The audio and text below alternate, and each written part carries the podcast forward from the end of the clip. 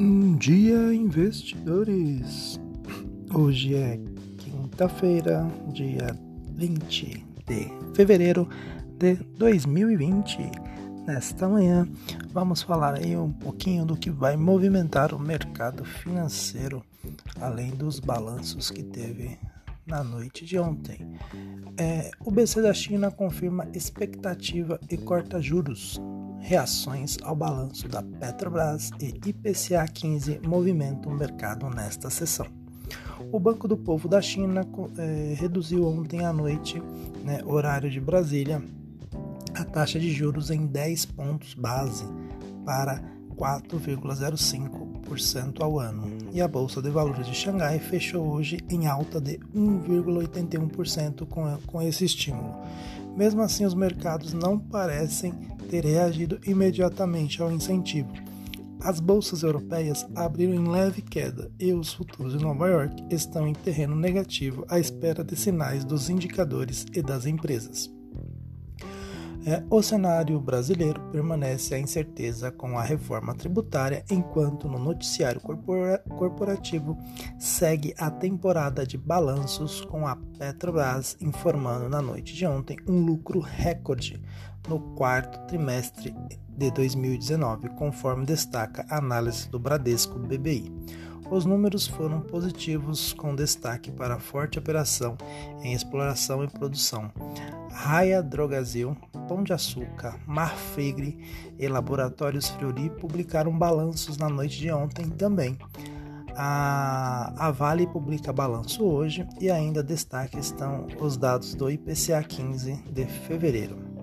As bolsas mundiais, é, o banco chinês aí é, cortou a taxa de juros em 10 pontos base de 14 de, de 4 é, 4,15% para 4,05% ao ano. Esse movimento deu impulso para a Bolsa de, de Valores de Xangai, que fechou em alta de 1,81%. Tóquio avançou 0,34% no índice Nikkei 225, mas Hong Kong caiu 0,14%. Na Coreia do Sul, a Bolsa de Seul fechou em queda.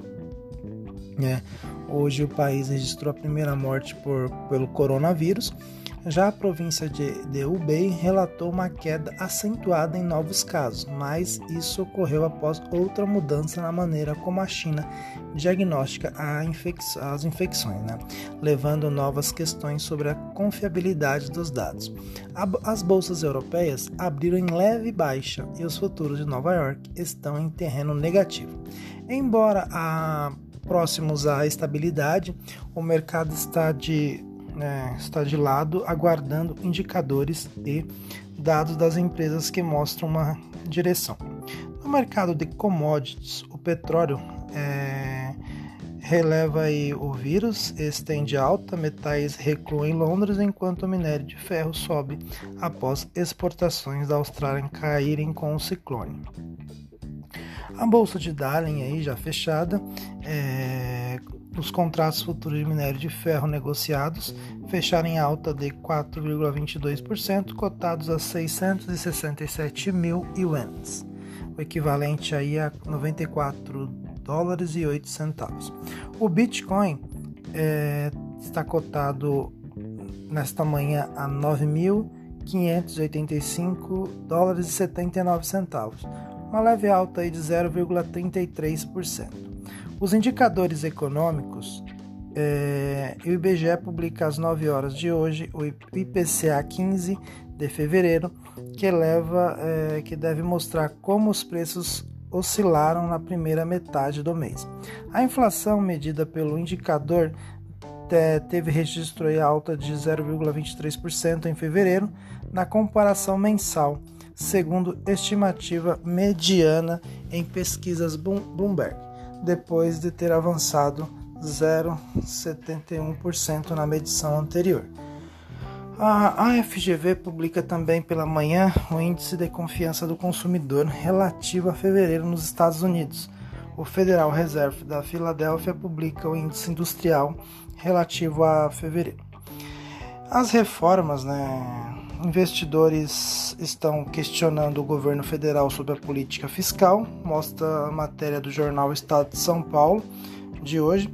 Presidente do ISPER, o economista Marcos Lisboa, avalia que para complicar o cenário já nebuloso, começam a sair medidas para furar o teto de gastos.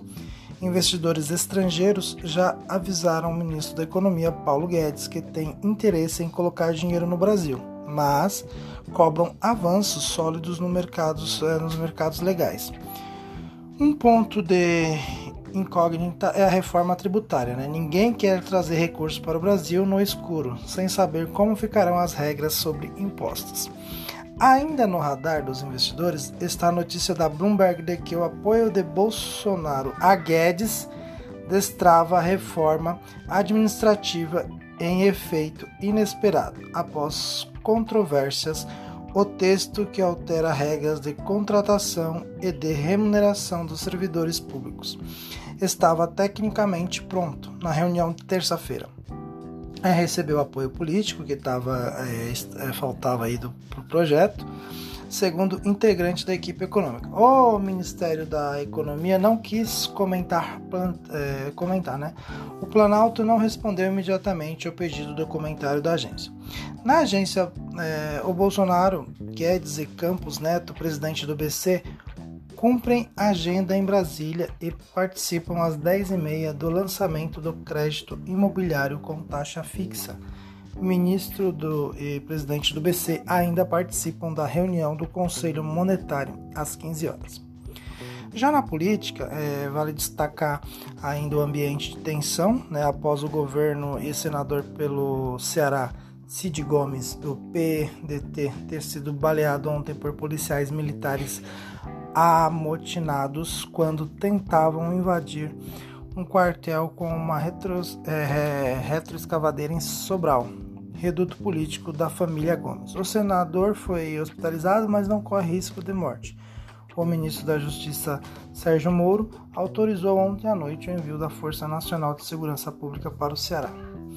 No noticiário corporativo, Além da, da Petrobras PTR3 e PTR4, que anunciou na noite de ontem um lucro recorde é, anual aí de 40,1 bilhões, a Raia, Drogazil, RADL3, Pão de Açúcar, PCA-R4 e Rede Fleury FRLY3 e Marfrig MGFR3 publicarem balanços, a Raia Drogazil re, é, reportou lucro líquido de 167 milhões no quarto trimestre, um pouco acima das projeções, mas lucrou 7% a mais em 2019, um total de 587 milhões. O grupo Pão de Açúcar teve lucro líquido de 836 milhões em 2019, uma queda de 34,89% sobre 2018. A Rede Fleury lucrou 65,2 milhões no quarto trimestre de 2019, uma expansão de 12% sobre igual período de 2018. Já a Ultrapar, o GPA3, reverteu o lucro e teve prejuízo de 266,5 milhões no quarto trimestre. É... Fora isso aí, acredito que aqui a bolsa deva operar aí na sua normalidade, né? não vai ter uma queda tão acentuada. Então, no na data de hoje, meus queridos investidores, para não me alongar muito, eu vou ficando por aqui. Desejo a todos vocês aí um excelente dia e nos falamos amanhã.